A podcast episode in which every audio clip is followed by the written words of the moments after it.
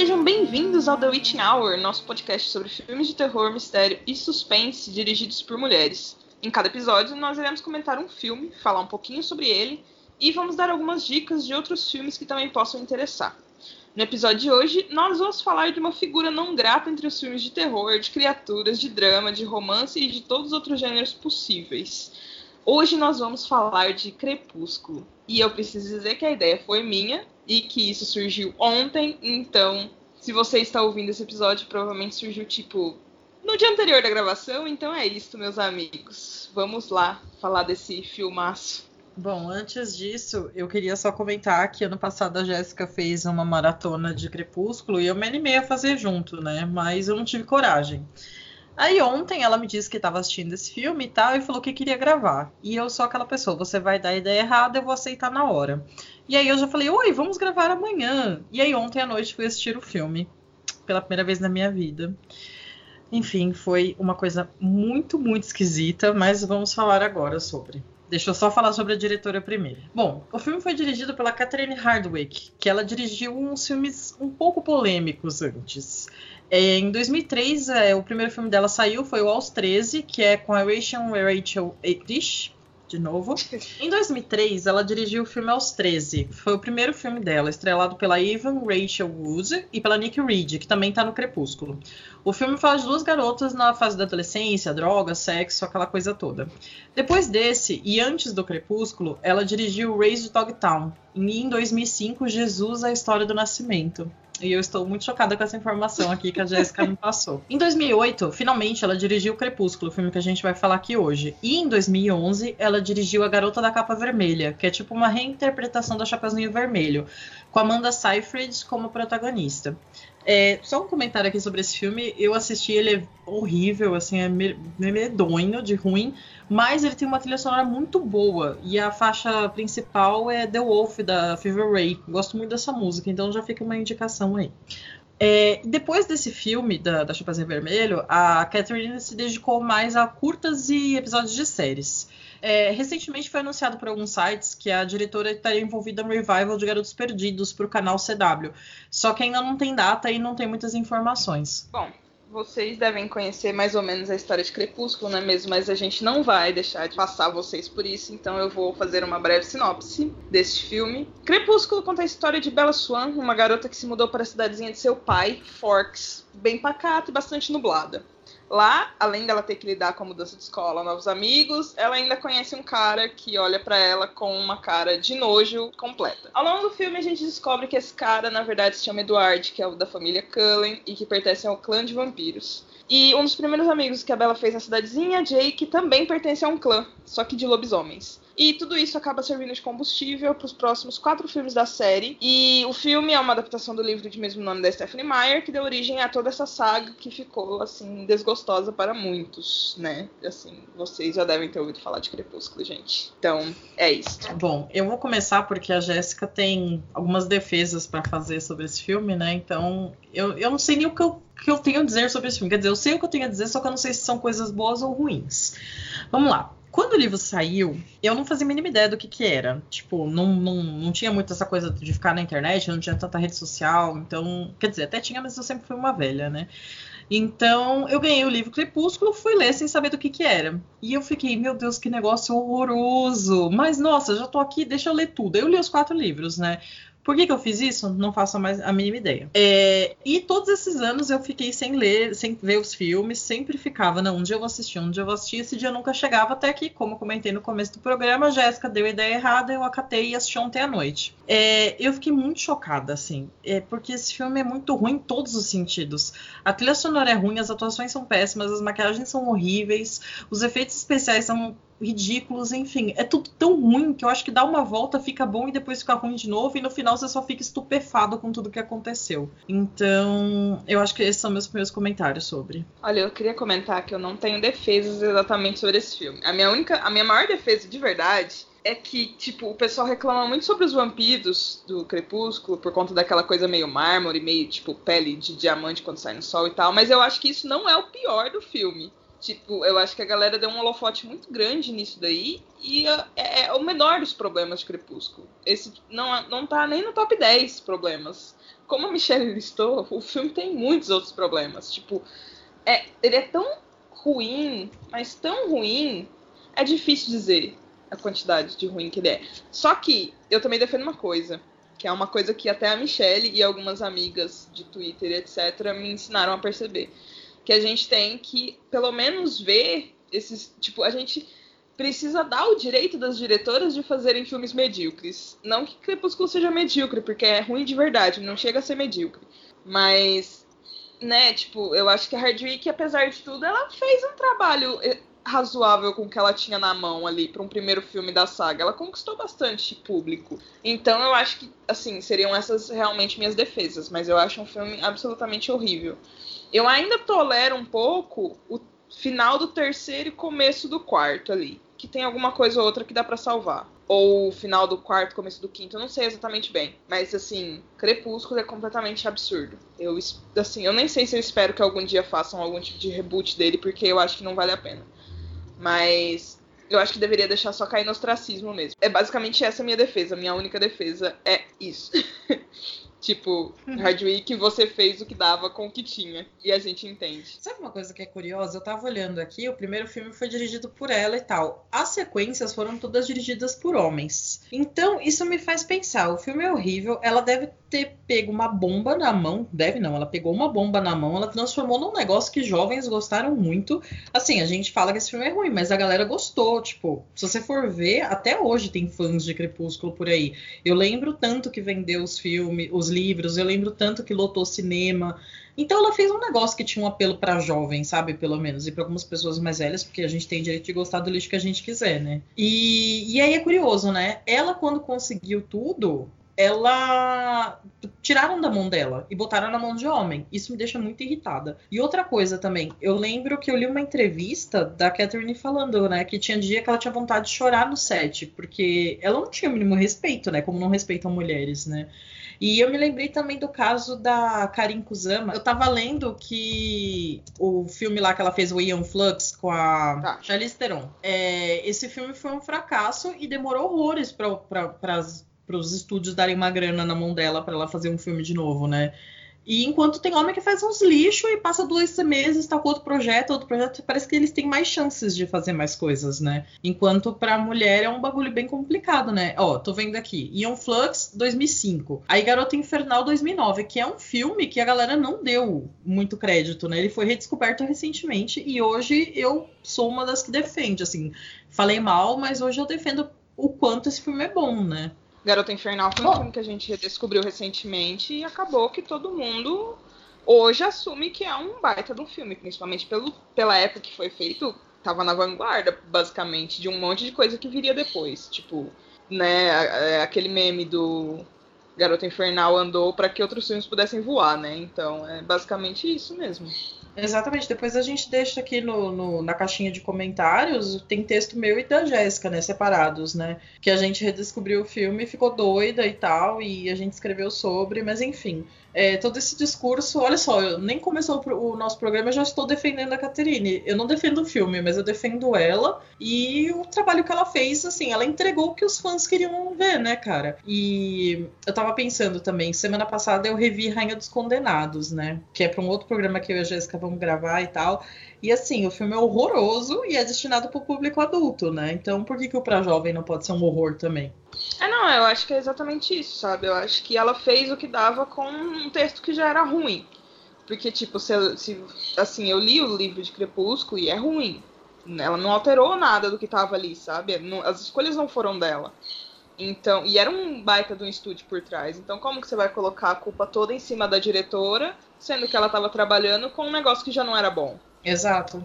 Então é muito complicado isso também. Então, assim, eu acho que a Caterine. Tanto que depois, cara, é, eu não sei que sorte foi que ela teve de, de pegar agora o projeto dos Garotos Perdidos. Porque, tipo, é, é eu acho que não estão botando muita fé. Porque depois disso ela só fez a Garota da Capa Vermelha e sumiu. Ficou fazendo episódios de série e curtas. E eu nunca mais tinha ouvido falar dela até recentemente. Exato. E eu tava pensando também em outro caso, que é o da diretora Patty Jenkins, que ela fez o Monster Desejo Assassino em 2003 que a Charlize Theron até ganhou o Oscar de melhor atriz no papel da, da Eileen Wuornos, né, da serial killer, e ela foi fazer o Mulher Maravilha em 2017, 15, 15 anos, não sei fazer conta, gente, desculpa, 14 anos depois, demoraram para colocar um papel grande na mão dela, sabe? E aí viram que o filme deu certo e botaram o novo Mulher Maravilha na, na mão dela, mas cara, olha quantos anos ela ficou dirigindo um episódiozinho na TV, um curto e tal, e sem um, um projeto grande, né? É muito complicado. Isso porque a Patty Jenkins fez um puta filme, né? E que ganhou Oscar. Imagina no caso mais complexo como o da Catherine, né? É, exatamente. Tipo, é, não, não dá pra. Assim, não vou defender o filme. O filme tem muitos erros, muitos mesmo. Tipo, em questão de, de tudo. De representatividade, de diálogo, de cena, de tudo. É, tem muita coisa errada no filme. Mas a Catherine merecia outra chance, sabe? Tipo, exatamente da forma que você falou. Depois que ela fez o primeiro e só colocaram os filmes nas mãos de homens, muito fácil, né? O Crepúsculo, Crepúsculo teve fã desde o primeiro filme, sabe? Desde os livros. Então, tipo, por que não continuar com ela? Por que não dar uma outra chance dela retornar depois? É Exatamente, é até, até porque ela ia melhorar também enquanto diretora, ia aprender mais, ia ver acertos e, e erros, né? Mas enfim. Jéssica, vamos falar dos erros desse filme? São muitos. Eu acho que a gente pode aumentar então o nosso programa e fazer duas partes. Eu assim, também acho. Mas apenas assim, vamos fazer um bate-bola rápido. Quais são os erros para você? Eu acho que meus erros principalmente estão tá no, no, não na escolha de atores, mas da forma como eles foram levado a inter, levados a interpretar os papéis. Tipo, eu acho que quiseram emular uma, um sentimento adolescente muito falso, muito dramático, que não tinha necessidade. Porque assim, você vê o Robert em Harry Potter 4, certo? Eu acho que lançou não tão diferente a data. Deixa eu só pegar aqui. Uhum. Harry. Harry Potter a Ordem da Fênix é de 2007, Crepúsculo é de 2008. Não é nem a Ordem é. da Fênix, é antes, é.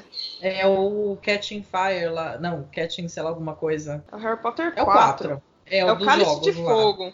Cálice de Fogo, isso mesmo. É de 2005. E ele fez um personagem adolescente lá. E ele tá muito menos afetado. Ele tá afetado de uma forma correta. Tipo, como um adolescente mimado seria. E em uhum. Crepúsculo, o papel dele, tipo, que era para ser um protagonista, é um personagem com um drama muito.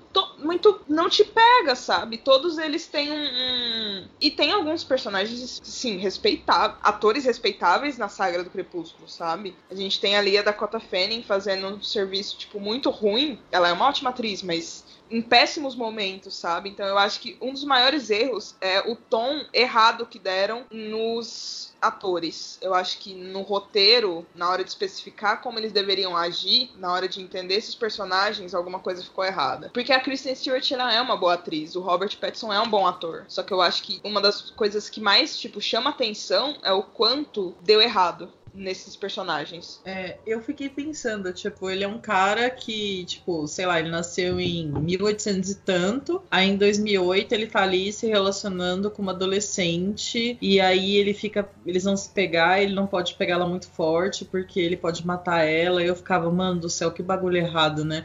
Mas Anne Rice já fez esses bagulho errado lá no Entrevista com o Vampiro, né? Que a Cláudia com 11 anos de idade e ele lá um vampiro velho falando do corpinho dela e eu desesperada ouvindo aquilo, né? Eu não consigo nem pensar em entrevista com o vampiro mais. É um dos meus grandes problemas. É tipo, eu consigo entender várias coisas que a Anne Rice fez, mas é, é uma das coisas que eu defendo na Stephanie Meyer. Eu não vejo tanta diferença assim nas duas obras. A única coisa que eu percebo é que, tipo, a Anne Rice, ela trabalhou com os temas para que uma galera já adulta fosse se, fosse ainda se se interessar e a Stephanie Meyer voltou completamente para adolescente. Então, tipo, eu, mas isso eu considero muito problema do livro, sabe? Tipo, essas, essas questões aplicadas assim, eu, eu coloco tudo nas costas da Meyer. Eu acho que ela que fez tudo errado, sabe? Não, é, não é um problema exatamente do filme. Porque eu acho que dava para ter remediado um pouco a situação se a Hardwick tivesse tido voz, mas se, como você mesma falou, ela não teve. Então, é, também fica difícil para um diretor, tipo, assumir as rédeas quando ninguém quer que a pessoa assuma. Então, aí é, fica difícil também. Exato. E, e aquela coisa, né? A Stephanie Meyer, ela trouxe essa onda de vampiros, né? Pelo menos no Brasil. É, todo mundo sempre leu Drácula, todo mundo leu o Anne Rice e tal. Mas parece que ela trouxe pro mainstream os vampiros de novo. Então isso eu acho válido porque veio um monte de coisa junto, sei lá, os jovens, e viu um monte de jovem comprando Drácula. E você lembra na época também que eles vendiam Morro dos Ventos Uivantes com um selinho, o livro preferido da Bella e do, do sim, Edward? Sim, isso, era, isso, isso foi um grande momento da pois Stephanie é. Meyer. Eu acho que foi uma das coisas que ela mais acertou de ter, de Exato. ter feito. E é uma pena que não tenha no filme, né? Eles lendo, eles tendo. É que é muito rápido, né? Essa parte de envolvimento dos dois. É, no segundo tem sobre Romeu e Julieta, que, tipo, fala muito sobre. O segundo é quase uma reinterpretação de Romeu e Julieta, né? Mas. Uhum. E, e, aí tem eles lendo e tal. E também foi um. chamou a atenção para esses clássicos. Então, tipo, a Stephanie Meyer fez muita coisa errada. Muita coisa errada. Eu sou a primeira a dizer isso. Mas, tipo, pelo menos ela trouxe o interesse na leitura, inclusive, que foi, tipo. Foram livros que eu li quando adolescente. Então, assim, não sei se ela tá tão errada, sabe? Tipo, lógico, ela uhum. fez um trabalho muito ruim. Poderia ter sido melhor, mas ela tentou, sabe? Sei lá. É complicado é, também dizer isso depois de tantos anos, sabe? Tipo, eu tinha o quê? Meus 13, 14 quando eu li a saga. Então, tipo, aí vendo de retrospecto, hoje eu percebo que é muito errado, mas na época eu lembro que eu gostava muito, então. E eu não peguei para ler depois de novo, porque que jeito que você vai ler com a cabeça de hoje, sabe? Tipo, eu ia olhar e falar, velho, não dá, não dá, não dá. Eu lendo entrevista com o vampiro, eu já tava ficando desesperada, eu já olhava assim e falava, pelo amor de Deus, o que eu tô fazendo aqui? Pensa se eu pego Crepúsculo. É. Eu reli o Entrevista com o Vampiro no final de 2018, se eu não me engano. Foi um negócio bem pesado, assim. Eu quero continuar lendo as crônicas vampirescas, mas vai ficar para depois. Agora, Crepúsculo eu não vou ler de novo, não, gente. Eu sempre falo que reler Harry Potter é um plano da minha aposentadoria. Mas o Crepúsculo eu acho que já é um pouco demais, né? Mas enfim, é. eu queria comentar de um erro muito específico. O que, que, é aquela peruca do Jake nesse filme? Do Jake? É Jake o nome dele, não é? O menino é. indígena? É, sim. Mano, é. o que, que, que é aquela peruca, sabe? É, não. É porque todas as perucas são ruins. E aí você falou Jake, eu falei, tipo, eu ainda acho a, tipo, aquelas perucas do pessoal vampiro piores. Tipo, do Jasper, da Alice, etc. Tudo pare... Aqueles cabelos parecem duro, todos eles. Amiga, é que os vampiros, a construção deles é muito bizarra. Porque assim, você pega o próprio vampiros do Entrevista com o Vampiro. Eles são lindos você pega os vampiros do Rainha dos Condenados, que é uma bomba. Porém, são todos belíssimos. Gente, a Lia, rainha do planeta Terra, assim, maravilhosa. Agora, no Crepúsculo, eles são muito feios. Eles têm pancake na cara, aquelas lentes, aquele cabelo. É muito, muito feio, assim. Então, eu acho que esse filme podia ter pelo menos um visual mais bonitinho, né? Pra disfarçar. É que eu não, eu não entendo ainda o que tentaram fazer ali. Tipo, aquele filtro de meio azul esverdeado que tipo tinha desde Anjos da Noite, sabe? Só que deram um, um, uma aliviada para ficar adolescente. É, não faz sentido mesmo. É, é, tudo meio azul esverdeado. É verdade. Bom, e tudo muito pessoas... falso. Exato. Mas se as pessoas já fizeram um filme de tornado de tubarões, né? Eu acho que a gente pode aceitar essa feiura toda deles. É, eu tô tranquila. Não, é. não ligo tanto. Tipo, eu, eu, é, eu assisti ano passado todos, né? Ontem eu tava revendo, tipo, eu fui rever até o terceiro também. Se você deixar na televisão, eu vou estar tá assistindo. Porque é aquele fenômeno, que nem eu tava comentando com a Michelle no, no, WhatsApp, é aquele fenômeno da batida de carro. Dizem que quando acontece uma batida de carro, você não consegue desviar o olho. E, tipo, eu acho que Crepúsculo e a saga inteira é mais ou menos isso. Você não consegue tirar, você não consegue não ver. Porque é, é, um tipo de vergonha, é um tipo de dor que você olha assim e fala: Minha nossa, como isso foi possível? E. É. Assim, semana passada, que eu já tava nesse início de quarentena, eu assisti o filme Fantasma, que eu nunca tinha visto, né? Eu terminei de assistir mandando mensagem pra Jéssica. Eu acho que Deus nos abandonou. É só o que eu tenho a dizer depois de assistir esse filme. E hoje eu vejo como eu fui adiantada, porque Deus nos abandonou de fato com um crepúsculo. Porque o fantasma ele é uma obra de arte. Ele é tipo um Bergman perto de sei lá, Sharknado, mas é, é, pesado, assim. Eu só queria dizer que foi uma experiência muito curiosa. Não sei se, repito, não sei se eu tenho essa coragem de rever, Mas eu, eu, eu, gosto de pensar que eu posso dizer para as pessoas, ah, eu já assisti Crepúsculo, sabe? Eu vou assistir o resto? Vou, vou. Eu tô de quarentena, tá todo mundo em casa, né, nessa situação. Então vamos enfiar a pé na jaca. Eu vou assistir toda a, a coisa. A gente não vai falar depois porque não são filmes dirigidos por mulheres, né? Mas vocês podem nos acompanhar em rede social porque estaremos lá falando de Crepúsculo, porque é isso que a gente faz na quarentena. Por favor. Inclusive, eu recomendo que assistam. Eu acho que tem todos no Amazon Prime. E vocês não estão fazendo nada mesmo, que nem a gente, então, favor, é, façam aliás, isso ontem eu quase assinei a Amazon Prime pra assistir Crepúsculo, assim. Aí eu fiquei pensando, nossa, é só o segundo dia de quarentena e eu já tô nesse ponto, né? Aí eu dei uma segurada, assim, pra dar pra piorar depois. Dá pra piorar depois. Exato.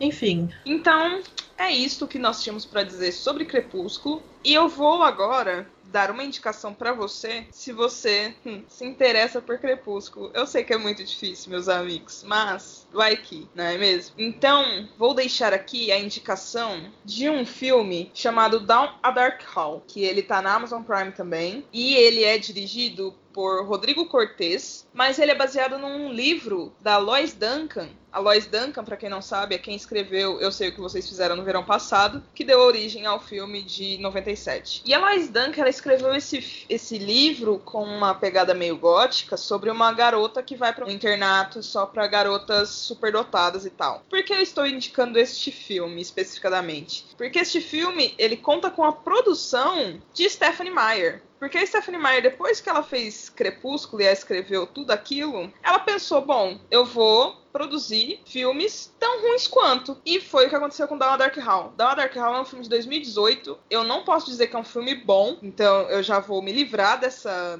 desse peso de dizer que é bom, porque não é. Tem a Uma Thurman, para vocês terem noção do impacto aí do negócio. E tem a Ana Sofia Hobby, que ela também fez alguns outros filmes adolescentes, tipo Pontos para Terabitia e Fantástica Fábrica de Chocolate, etc. Então eu deixo essa recomendação. E o filme em português chama Por um Corredor Escuro. E é isso, meus amigos. É, não é exatamente um filme bom, mas dá pra quebrar aí, tipo, uma hora e meia, dá pra gastar seu tempo para assistir, porque pelo menos o visual é interessante. Bom, é, eu não conheci esse filme, mas eu já estava olhando aqui. Jéssica, muito obrigada, vou assistir com certeza. E acabei de ver que o diretor é o mesmo do Enterrado Vivo, que é um puta filme tenso. Eu vou assisti-lo. Muito obrigada.